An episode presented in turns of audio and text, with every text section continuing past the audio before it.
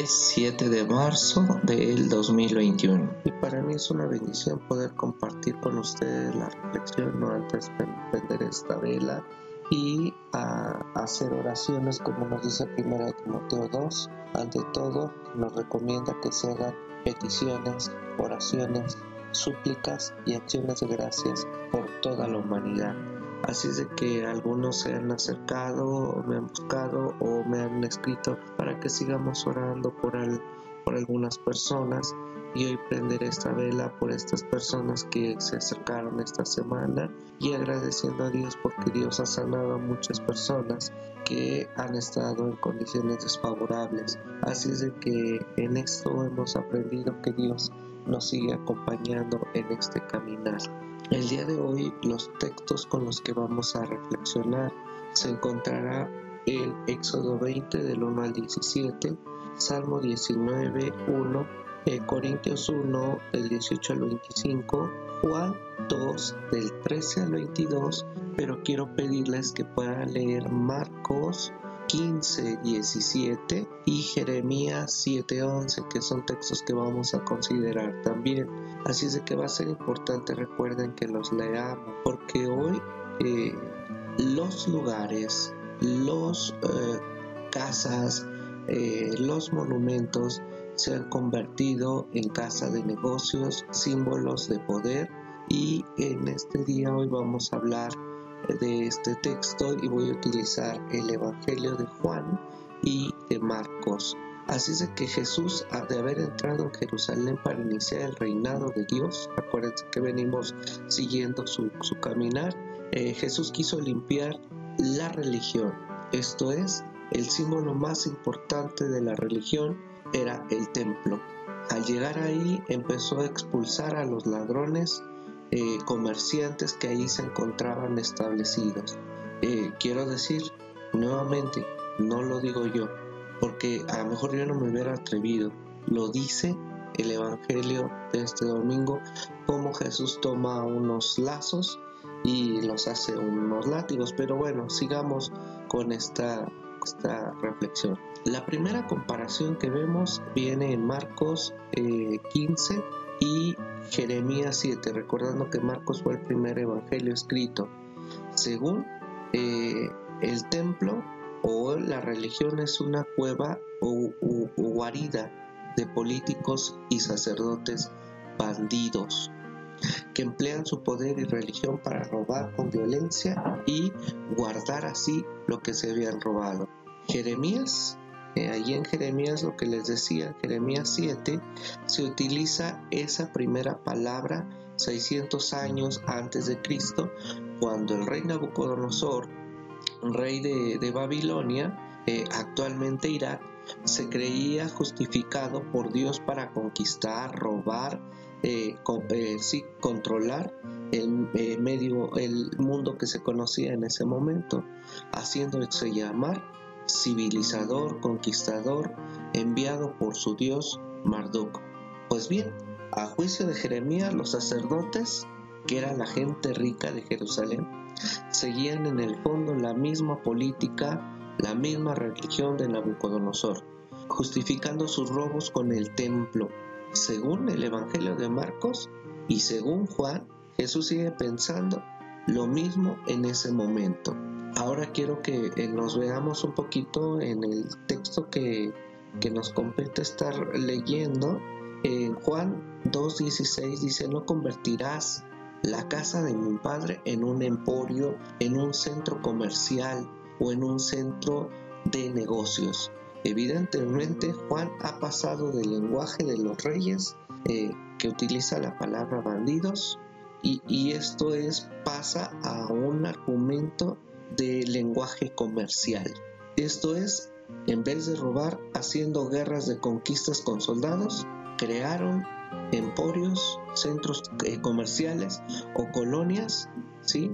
A lo largo de Jerusalén, pero también del Mediterráneo y del mundo occidental, enriqueciéndose a costa de los pobres.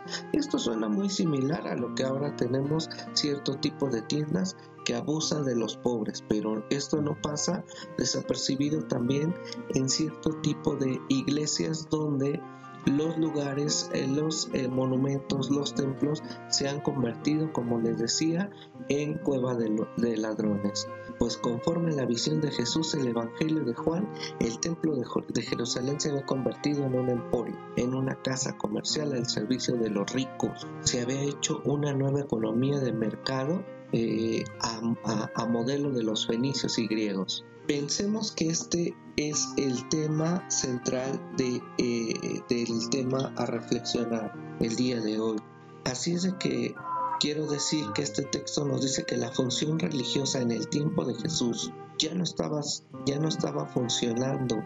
El templo simbolizaba y expresaba la presencia de Dios. Recuerden que habitaba en medio de su pueblo.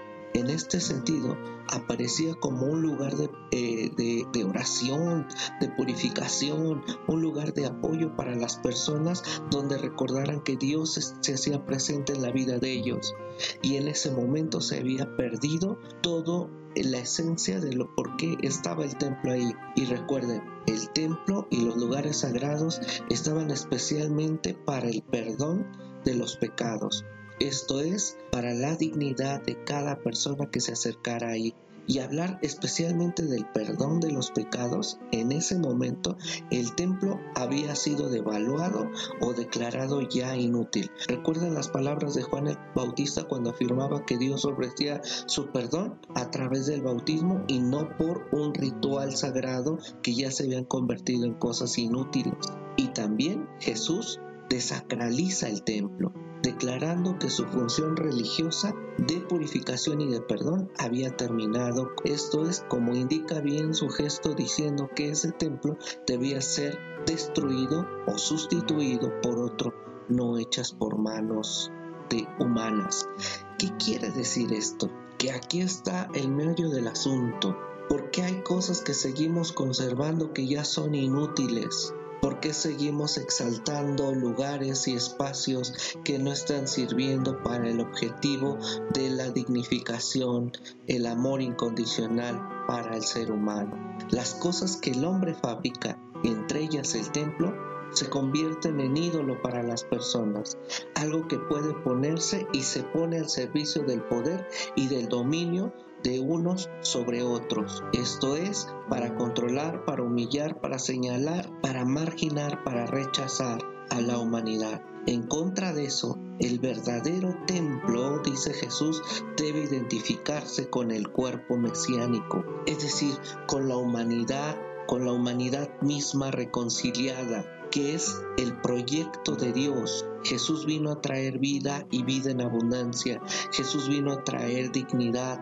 Jesús vino a traer paz. Jesús vino a traer amor incondicional. Jesús no ha necesitado ni necesita el templo exterior para preparar y proclamar la llegada del reino de Dios o de este proyecto de Dios. Y así sube a Jerusalén para indicar de manera pública y abierta que la función de ese templo ha terminado. En el fondo sí se entiende lo que hace Jesús, su molestia, cómo es de que él señala que las cosas que están hechas por manos de hombre las hemos convertido en ídolo. Todo su mensaje de este Jesús no fue un tema para señalar ni para marginar, un mensaje para salvar, rescatar lo que se había perdido. Y lo que se había perdido precisamente era el sentido de ser un ser humano, una persona que se preocupara por ella, que se preocupara por el otro, que viviéramos y aprendiéramos a vivir en comunidad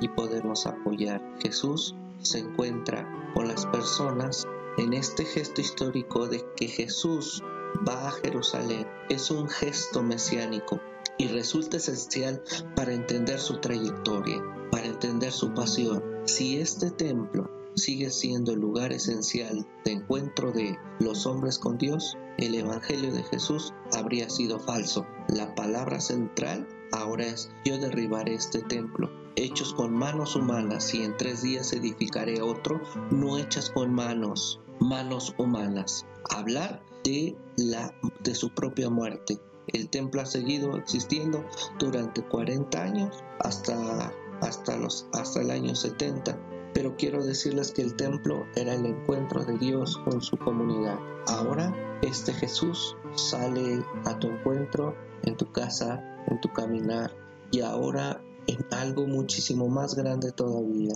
en la propia humanidad. Jesús te sigue buscando, Jesús nos sigue buscando y nos sigue encontrando a través de la hermana, del hermano, del niño, del anciano, de la anciana, de la mujer. Hoy vemos a Jesús a través de ti, hermano. Dios, amor, nos bendiga.